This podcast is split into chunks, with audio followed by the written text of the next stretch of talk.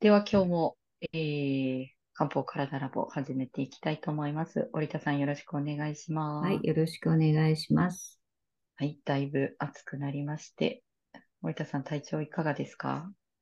そうですね。暑いですよね。今日はね、まだ涼しいですけれども、私、汗かきなので、あ、大量にか。汗かいてますね。あ、いいですね、でも。いいですかね。る。私逆にあんまり汗かかない派なんで。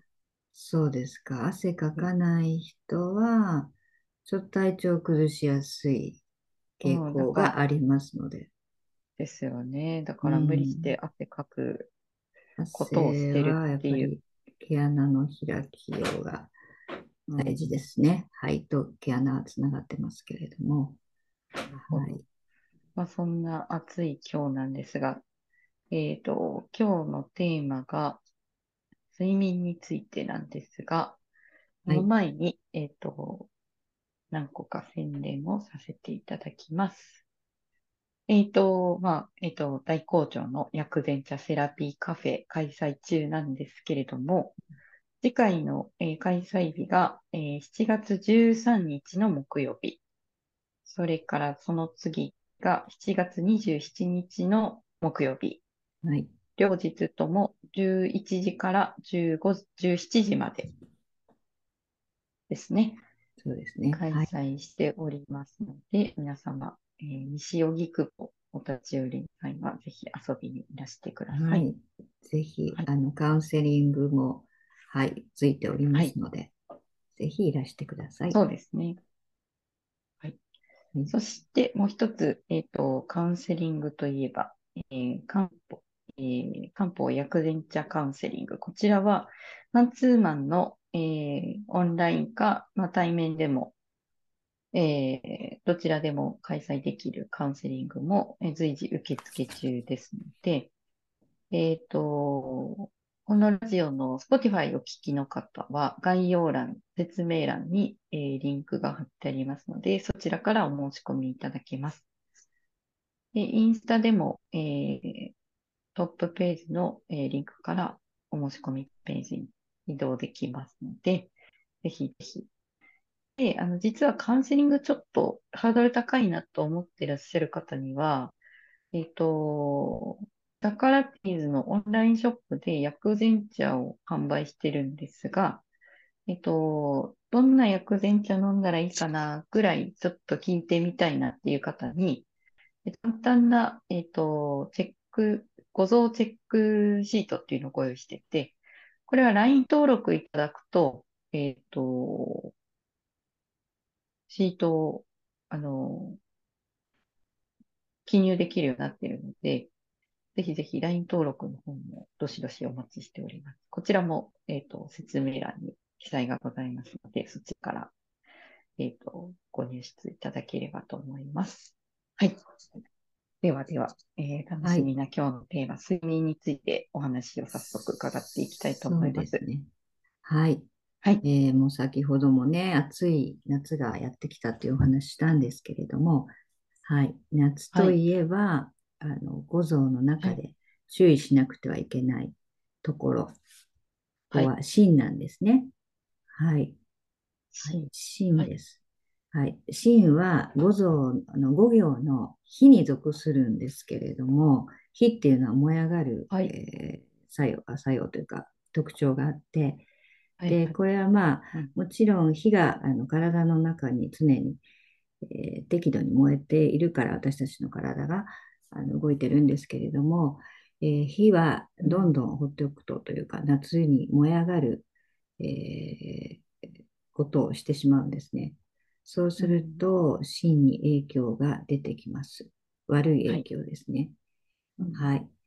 まあ、あの、えー心臓がドキドキしたりとか、うんあと不整脈になったりとかうんっていう症状は夏にすごく起こりやすいんですね。うんこれは熱の仕業、まあ、あの漢方では熱邪と言いますけれども、熱邪の仕業だと、えー考えるんです。うんはい。えー寝苦しくないですか、最近。寝苦しいです。暑くて。そうですよね。はい。なんか、で、はい。はい。この寝苦しさっていうのもやっぱりあの心の働きが更新してしまってうん、寝苦しくなるといううパターンも多いんですね。でうん、すから夏にすごく不眠が増えてくるっていうのは、うん、はい、あります。うん、はい。でもただでさえね、本当にこう日々暑くて疲れるのにぐっすり眠れないともう次の日もね、ぐったりしますよね。そうですね。はいで、これが続くと本当に体の不調になってきますので、えはい、ー不眠っていうのは、あのーあまり長引かせないではい、対処するのがいいです。うん、はい。はるこさんは？はい。大丈夫ですか？いや、その、暑くて寝れないなっていうところで、えっうんと、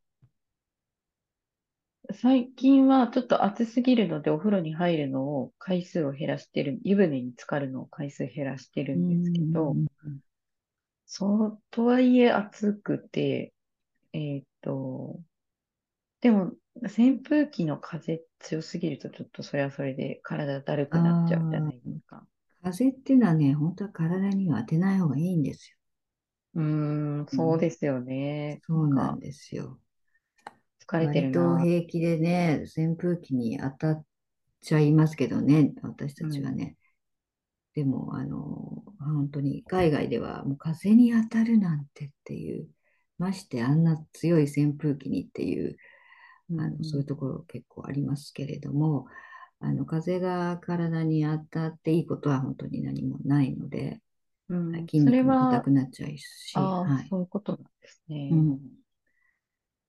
なんか、はい。こわばるなって、朝起きてこわばってるなっていううん。感じはだします。お風呂も、あの、すごく熱くないぬるま湯ね、はい、はい、に、まあ、ゆっくり浸かるっていうのは、すごく、まあ、血液循環も良くするし、筋肉もほぐしてくれるし、うん、あの寝やすくはしてくれるので、はい、温度の調整がいいかもしれないですね。うん、逆はい、に入ってた方が良かったりするの？いいい夏ですね。もあのお風呂入った方がいいですっていうふうに私はあの皆さんに言ってますね。うん、なるほど。はい。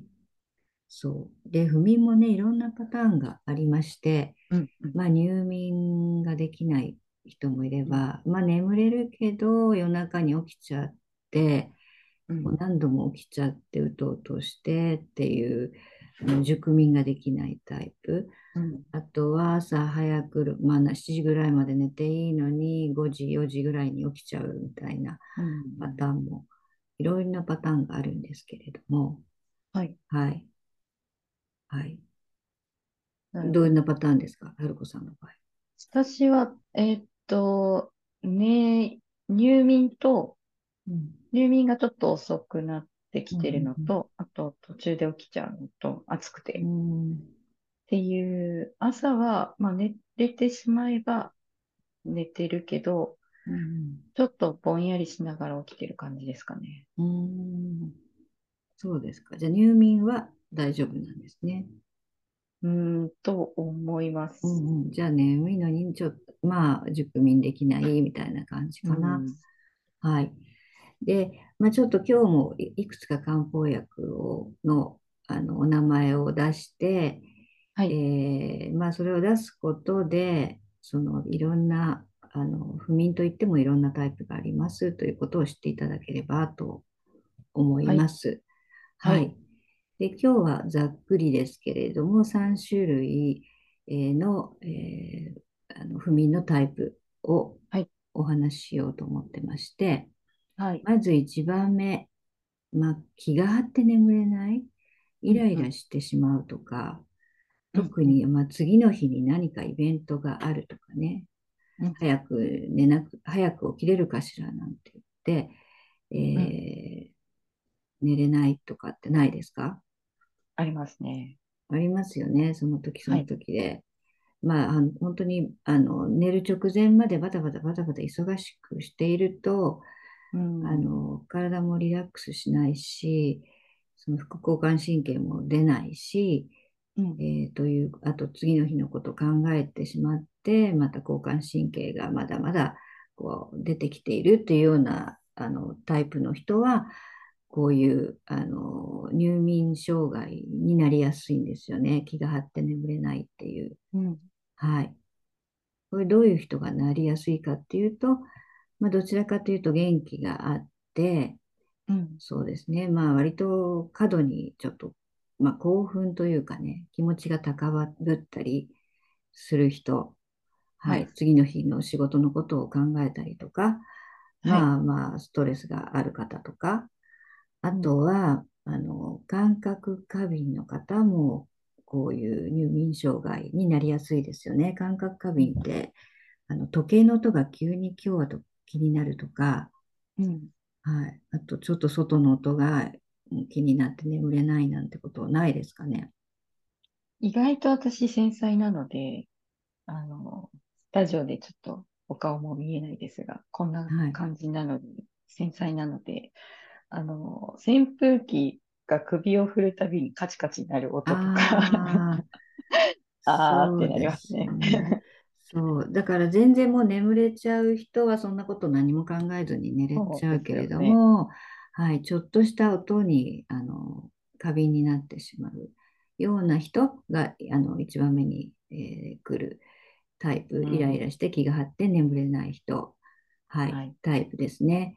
はいえーこういう方に合ってる漢方薬っていうのが、えー、サコか龍骨、ボレー糖っていうんですけれども、はい。はい。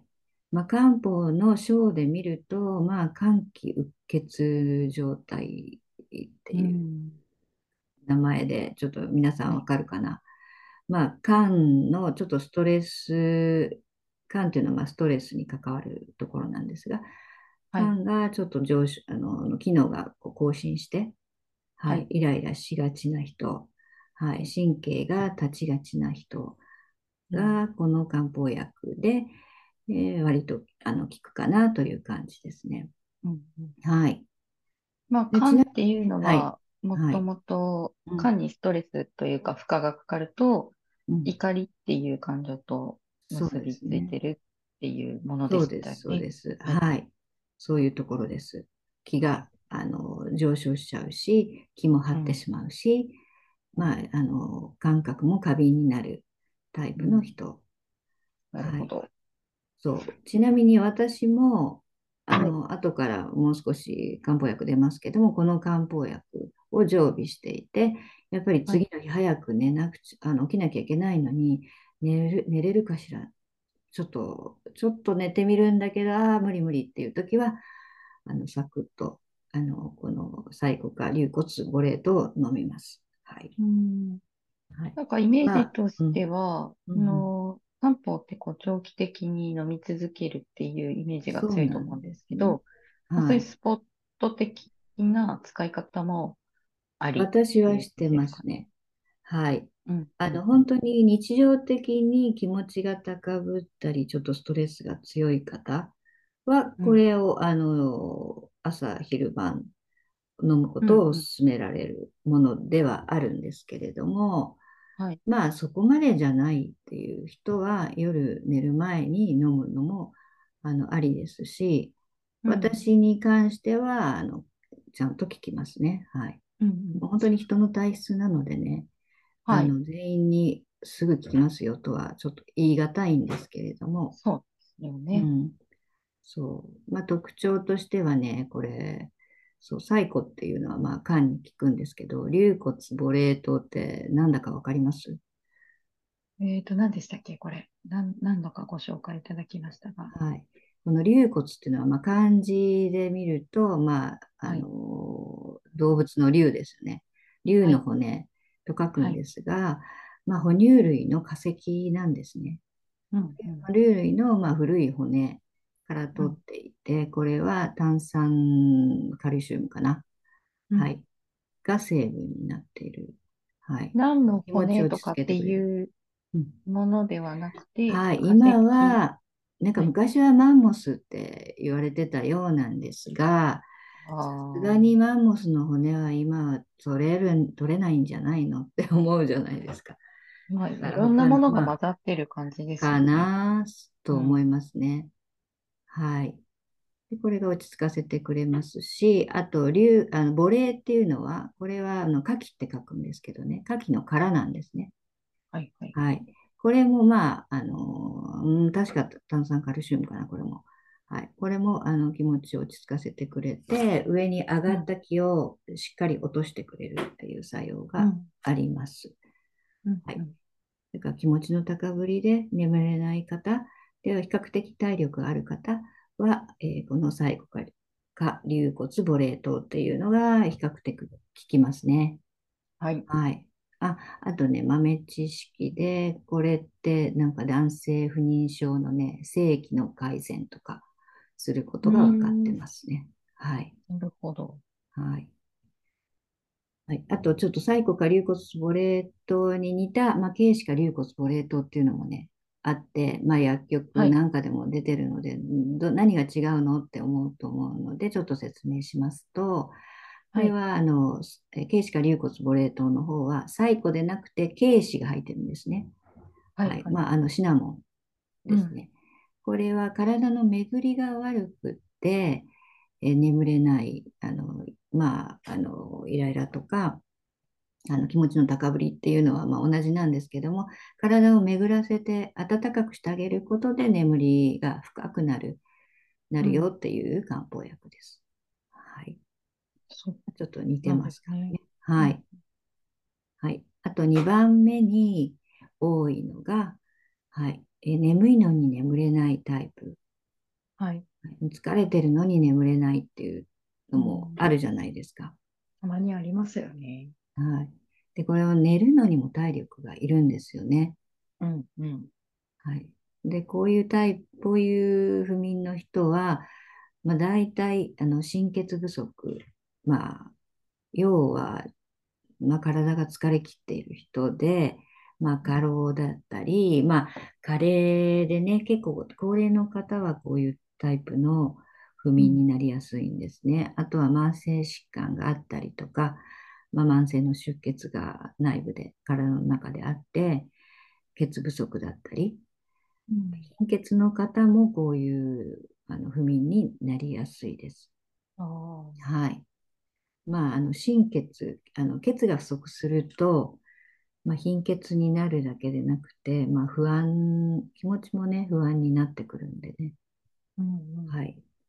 不安症の方もこういうあの眠いのに眠れないっていうタイプの不眠になりやすいです。はい。うんうん。こういう方に、えー合う漢方薬っていうのが三層忍糖というものがあります。はい。はい。で、これ多分一番使われてる漢方薬じゃないかなと思うんあですけれども、はい。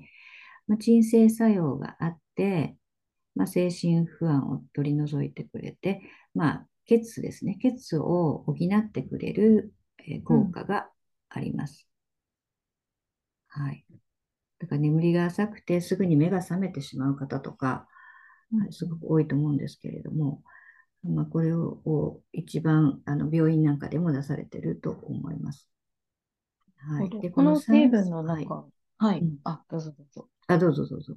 質問してくこださい。の成分の中で、えうんっと、精神不安を取り除いてくれる作用にうんうん深く関わっている成分っていうのは、これはね、三層人っていうはいあ。の生薬で、これはね、はいえー夏目と親戚のような実なんですけど、えー、これがすごくね、鎮静作用が強いんですね。なるほど。はい。で、成分あのの分析でも、睡眠時間を延長させてくれるっていうあの実験結果結果も出てるんですね。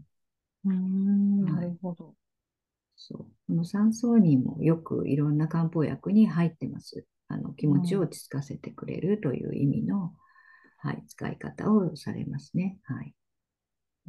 そうで、この三層人、すごくあの効能もあってあのいいんですけれど、今ね、すごく入手困難であの高騰してるんですよ。はい。値段が高くなってて。これは先ほどおっしゃってた夏目のような生息地域に、えっとえ、ね、生息うん地域はね、ちょっと違うとは思うんだけど、どこだろう。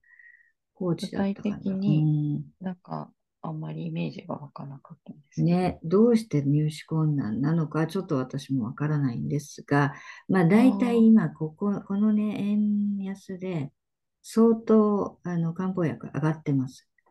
大体大ん、陸からあの素材が来てるので、で、その、はいはい。で、うちでも仕入れてますけれども、ほとんどの漢方薬上がってるんですけど、そうですこの三ね。層人のあり、あり、あの上がり方がすごかったです。うはい。ん、乾燥してる地域にうん生息しているうん。うん。もの。まあ、夏目と似てるってことはそういう感じですもんね。そうですね。なんか今、見た。目が、うんうん。見た目が夏目よりはちょっと小粒な感じですか？夏目よりは小粒です。あんな大きくないよね。ちょっと待ってね。うん。うんなるほど。そうです、そうです。えー初めて聞ね。いなんか、今。までお話ししていただいたかもしれないんですけど、改めて、こんな植物もあるんですね。そうですね。ちょっと今、ちょっと。酸っぱい。じ、あの、辞典開かないね。はい。まあ、後で分かったらお知らせしますね。三層人がどこで生息しているか。でもね、はい。どこで生息してるかとかに関わらず全部上がってて、なるほど。か、はい、足元も見られてるかなっていう感じも しないでもないですよね。まあまあまあ、はい、はい、はい。わからないですね。はい、そうです。で、まあ、あの、一番多分使われてる、えー不眠の不眠薬なので、はい。はい。迷ったら、この酸素忍糖がいいかなという感じですね。うん。うんはい。あと、体最後力。に、はい。はい。えっと、はい。体力。体力がない時って結構ありますからね。そうですね。そうはい。そう。だから先ほど言った、あの、サイコか龍骨ボレートは比較的体力がある人。で、こうん。の三層忍糖は、まあ、若干体力ない人たちうん。が、に合ってますね。はい。で、高齢の方は三層忍糖がいいかなと思います。はい。はい。はい。あとですね、まあ、あと本当に精神不安で寝れない方っていうのも多い。と思うんですけれども、そういう方には翼寒酸という代表的な漢方薬があります。はい。これ漢字が抑圧の抑に、まあ、関心、非廃人の間に、えっと、散らばるですね、三座、三、三ですはい。ね。はい、と書くんですけれども、はい、これはもう、あの、えっと、精神科でもよく出される、えー漢うん。方薬で、まあアルツハイマー型認知症にも使われてるんですね。うんうん。なるほど。はい。だから不眠といっても、本当にこう不安症、神経症っていうね、まあ、病名がつくぐらいな方はよく換算を処方されますし、まあ、そこはい。までいかなくても、まあ、歯ぎしりするような方とかね、うあとまあちょっとん。自虐的なあのメンタルになっている方とか、うん。はい、そういう方はよく換算がいいです。はい。なるほこど。れはね、セロトニンを促す作用があるうん。ということなんですね。うんなるほど。セロはい。トニンが低下すると、あの、不安になるって言いますはい。あの、うつになりますので、ですからはい。まあ、まあ、まあしうつ、セロトニンがないことでうつにもなるし、あとは、えっと、なんて言うんでしたっけ、神経症のもっとひどい、あの、うん。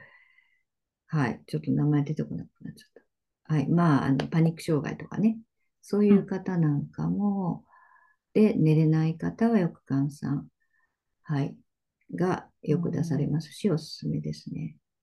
こういうはい。のは、うん。例えば、えっと、ずっとそういう症状が、まあ、続いていうんるうん方うんも必要だとは思うんですけど、例えばスポットで飲むとかっていうのもありですか？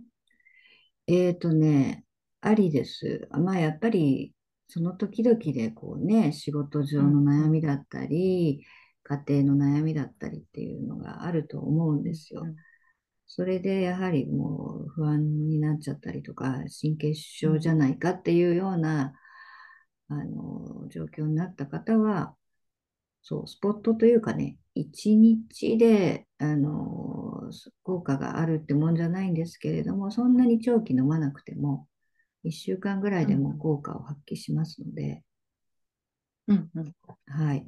まあ本当にその人その人の状況次第ですよね。うんそれで、スーッとこう、良くなっていく方もいらっしゃるし、うんあとはもう本当にアルツハイマー型認知症の方は長く飲んでますよね、これはね。もちろん。ああ、そうなんですね。うん。えーはい。ハンチントン病ってご存知です？あ、わからないです。はい。あの、自分の意思に関係なく、こう顔がピクピクしてしまったりとか、手足が動いてくああ、あのはい。しまったりとかはっていう、いはいはい。そういう病気もあるんですが、あのそのはい治療にも翼患酸って使われてますね。はい。うーん。はい。まあ、そんな、あの、今日は、まあ、3種類の、えー不眠パターンをご紹介したんですけれども、ははいい。まあ、あの、飲まないに越したことはないんですけれども、まあ、漢方薬の、あの、利点というのは、やっぱり副作用副作用が少ないというのと、依存性がないっていうことなのでね、まあ、その代わり即効性もなくて、緩やかに効いてきて、まあ、でき、あの、割と長期に使うものも多いんですけれども、まあ、安易に、はいあの、なまあ、精神科に行くよりは、あの、その手前であればね、こういった、あの、不眠薬を試してみるのもありかなと私は思います。うんうん。そうですね。はいはい。はい。それと、まあ、この漢方薬まで行く前ぐらいでね、まあ、薬膳茶私はおすすめしますけれども、うんはい。まず薬膳茶飲んでいただいて、はい。はいそれでもうちょっと効かせたいなって言ったら、先ほどおしあのお知らせした漢方薬に行くのがいいかなと思いまして、うんうんはい。私がいつもおすすめするのは薬膳茶で、はい。で、薬膳茶の種類もたくさんあって、私もいろんなブレンドをおすすめするんですけども、意外とどれを飲んでいても体のリズムって整うので、うん睡眠も整ってくるっていうのが正直なあのお話なんですけれども、はい。それでもまあ単品でおすすめするとすると、ハスの実、はい。蓮子ですね。ハスの実とか、あと、ユリね。はい。はい。あの、白毫ですよね。生薬名で。あと、カモミールとか、はい、ミントとか、はい。このあたりを、まあ、単品でしたらおすすめしますね。うんうんはい。はるこさんなんか飲んでるのありますか？そうですね。前回もちょっとお話ししたけど、この、まあ、暑くなってきたりすると、ミントうんうんと、えっと、麦茶、翌意味うん。うん。の、あの、組み合わせが多くなりますね。あ、そうですか。なんか、あの、爽やかだし、香ばしいっていう感じですよね。はい。なんか癒してこもすごくいいしね。う、うんまあ多分こう、飲み続けるって皆さん大変なことだと思うんですけど、うんまあ、麦茶とかだと割と手に入りやすいっていうのもあうんるし、うんあとは飲み続けても、まあ、飽きないというか、うんうんあの、だらだらと飲み続けられるうん。麦茶はね、美味しいですよね。そっか、それにミントを入れるんですね。そうですね。なんか構えるかとやっぱも続かなくなっちゃうから、うんうんうん。まあ続きやすいもので手に入りやすいっていや、いう。もうミントはいいですよ。胃腸も整えてくれるし、その、まあ、あの、実は睡眠にも効いて、あの、いい睡眠を誘ってくれる効果もありますしね。うん、うん。やっぱりなんか、どどうしてもこう、今季節柄咲いてるものとか、うんうん。そういうものに手が行きがちですね。そうですね。毒ダミね、うちはすごいけど。ああ、毒ダミちょっとやっぱに、匂いとか、そうね。結構好き嫌い出ますうんうよね。んうん。あの乾燥するとその臭みもちょっとだいぶなくなるけああ、ど、確かに。はい。あの、摘むときね、臭いも嫌んね。ですよね。うん。いや気分悪くなってきますよね。住みすぎたら。そうなの。でも、毒ダミが生えるっていうことは、その土地はすごく湿気があるってことなんですよ。そうですね。あの、ジメジメしたところにそうなんで生すよ。息してますね。だからそういうのは、その湿気を吸って大きくなるから、うん、うん。要は体に入っての効能も湿気を取ってくれるので、毒ダミはね。あ。なるほど。そういう生息の性質によっ。て効能が見えてくる場合もあるってことですね。そう、あの、もう本当にそうです。はい。うん、どこ、どういうところにあの生息してるかってすごく大事です。うん、うん、うん。はい。なるほど。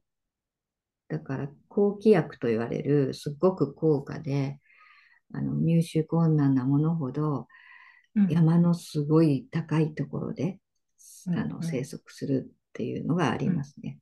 はい。そっか。そんな三ところでも、参とかそうです。はい。ああ、うん。そんなところでも生きられる生命力がそあるってことですう。ね。そう。で、酸素が少ないところで生きてるっていうことは、ああの人あ、間の体に入った時に酸素を供供給してくれるんですよ。なるほど。うん。そういうふうに考えるんですね。で、まあ、認知症なんかも脳に、まあ、血液、血液じゃない、あの酸素がいかなくなってっていうところもあるんですね。うーはい。ん、なので、まあ、そういう酸素を供給してくれる酸素が少ないところで育った植はい。物を取ると、やっぱり脳の方のに酸素の行き渡渡らしてくれる作用が期待できるんうん、ですね。うん。はい。だから植物って不思議です。はい。そうですようね。ん。今、あの、タカラティーズのオンラインショップでも三七人参は販売中はい。ですね。販売中です。これは、あの、今すごく売れております。私も飲んでいたりしますけれども。血流もよくするんですけれども、私なんか、あの、指の先とかのはい。血流が良くなったのをすごく感じられるんですけえどね。ーそうなんですか？具体的にどういう、ピキピキピキって、もう朝、飲み始めて朝起きた時に、はい。指の先と、あと足の裏のところが、の血はい。流が、ぐるぐるぐるぐるってすごくこう、活発になってるのを、もう、あの。感じられるのね。はい。もう、あの、もしばらく飲んでると、それはまあ、もちろん、え、あの、ね、普通になう、ってくるから、はい、感じなはい。いんだけど、びっくりしましえた。はい。ー、だから、ま、そういう末端的血はい。流が悪くなるのが加齢現象だからね。ああ、なるほど。うん。だからそういうのを改善してくれる。はい。うん。そういう抗気薬も意味があるのでね、まあ、おはい。高いものではあるんですが、はい。ぜひお試しいただきたいです。はい。はい。わかりました。はい。で、えっと、新しくリニューアルした商品もありましたあ、ね、そういえば。そうなんですよ。えっとですね、お待たせしました。あはい。の、私、あの、卸もしてるんですけども、はい。卸してるところにも非常に、あの、ちょっと1週間、10日ぐらい待たせて、はい、ご迷惑かけたんですが、紫の香りが、えーはい。バージョンアップして、えー再登場しました。はい。なるほど。えっと、中身の20袋は変わらないんですけども、袋のな中ね、1ティーバッグのな中の、はい。えー量がちょっと増量してるの。はい。なるほはい。ど。これ飲んは、で、飲みつけてくださってる方は変化わかると思うんですけれども、はい。これなぜかというと、私、これ本当に皆さんに毎日飲んでいただきたくて、もう自信。作なんです。なぜかというとというか、まあ、これを朝飲まないと、本当にこう、なんていうのかな、えー夕方ぐらいになんかこう前向きなじゃない考えに襲われるみたいな あのことがあるんですね。まあこれはほら個人の感想ではあるんだけれども、それは前々から分かってたんだけれども、今回ちょっと予期せぬ大量発注があって、あの欠品してしまって、もうそうね、そう10日ぐらい飲めなかった時期があったんですけど、うちにもあの、じあの自分で飲んでるのもなくなっちゃったから。はい。そしたら全然気持ち違うんですよ。はい。もう全然とか言うとね、ちょっと、あの、えー、個人のね、はい、感想だから、えー、言い過ぎじゃないって思われると思うんだけれども、いやー、本当にこの紫の香りの力にはびっくりしました。そのない間の疲れ方とか、疲れ方っていうかね、なんかこう精神的に疲れるというか、うん、はい。じゃあ、そういう気持ちに作用してくれるっていう。気持ちに作用してくれるんですよって、もちろんみんなさんにもお伝えしてたんだけど、はい、本当にすごいわっていう。それであのバージョンアップして戻ってきて、はい、はい、濃くなったわけですよ。で、それをいつものように。皆さん、あの、紫の香りって何ぞやっていう方もいらっしゃると思うので、そうです。具体的にちょっとはい。まあ、ベースショップで見ていただくとビジュアルもわかるんですが、はい、あの、えっと、沖縄の材料で作ってるものなんですが、ハルーコンと黒人参とゲットをブレンドしたものです。はい。はい、で、ハルーコンっていうのは、そう。薬膳茶ブレンドですね。はい、そうです。ティーパックになった薬膳茶ブレンドのお茶の、そうです、そうです。はい。中身をちょっとご紹介いただきました。はい。はい、で、ハルーコンはまあ、黄色くて苦くてっていうのを多分皆さん知ってらっしゃると思うんですけども、それだと毎日飲めないんじゃないですか。あの相当あの健康意識が高くて頑張らないと。うん、でも、このハルあのハルーコンと黒人参と月桃と混ざってることで、甘みもあり、はい、あの、ハーブティーとして飲んでいただける味になっておりますので、うん、えー、ティーバッグ式ですから、毎日朝でもね、はい、熱湯に入れて、はい、お出かけの際はちっちゃいペットボトルに入れて、はい、お持ちくださいというものなんですけども。香りもいいんですよね。なんか。香りがいいんですよ。ちょっと、こう、多分ね、月桃の香りなんですね。はい。沖縄の方はよくわかりますよ。うん、薬膳茶飲むとき、やっぱ香りがいいと、すごい気持ちも上がってくるから、香りって大事だなと思うんですけど。そうですよね。で、この月桃がね、あの、今入手困難で、これも。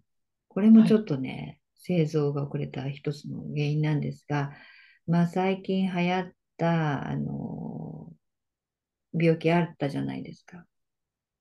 はい、感染症がね。はい。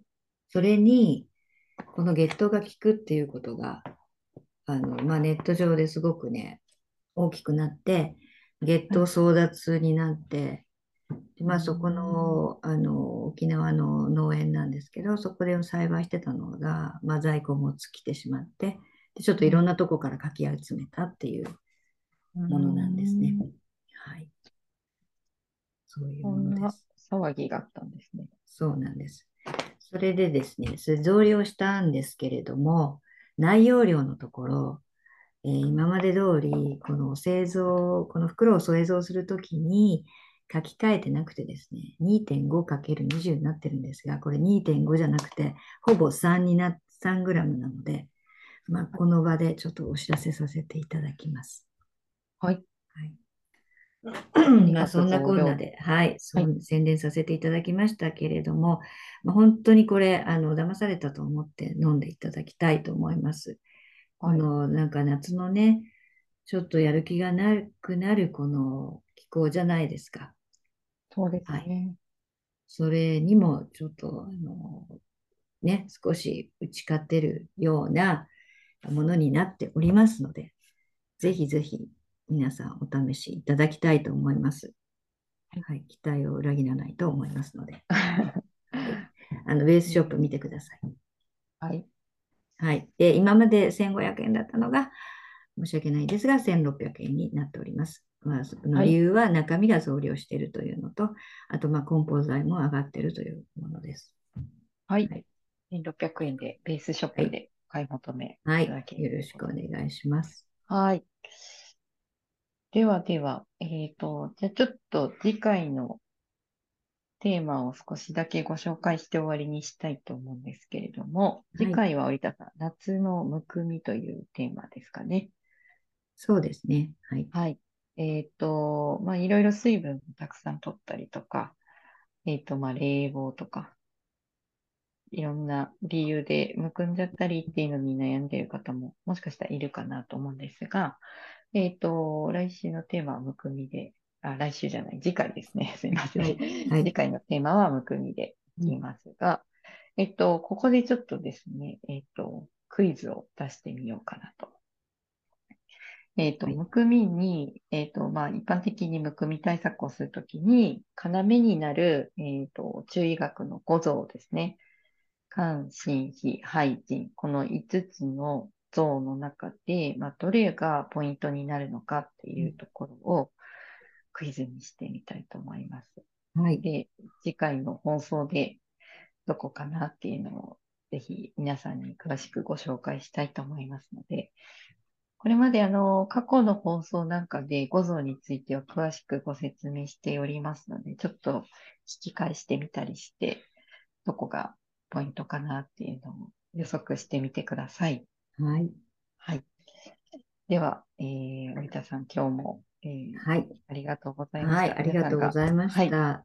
まだまだね、暑さが続きますよね。まだ7月ですから。そうですね、これからですね。そうですね。夏バはいテしないように、はい。はい。五臓を整えていただきたいと思います。はい。健やかにお過ごしください。はい。はい。ありがとうございました。はい。今日の中身はノートにも発信しますので、よろしかったら読んでくださいね。はい。はい。はい。それではありがとうございました。はい。ありがとうございます。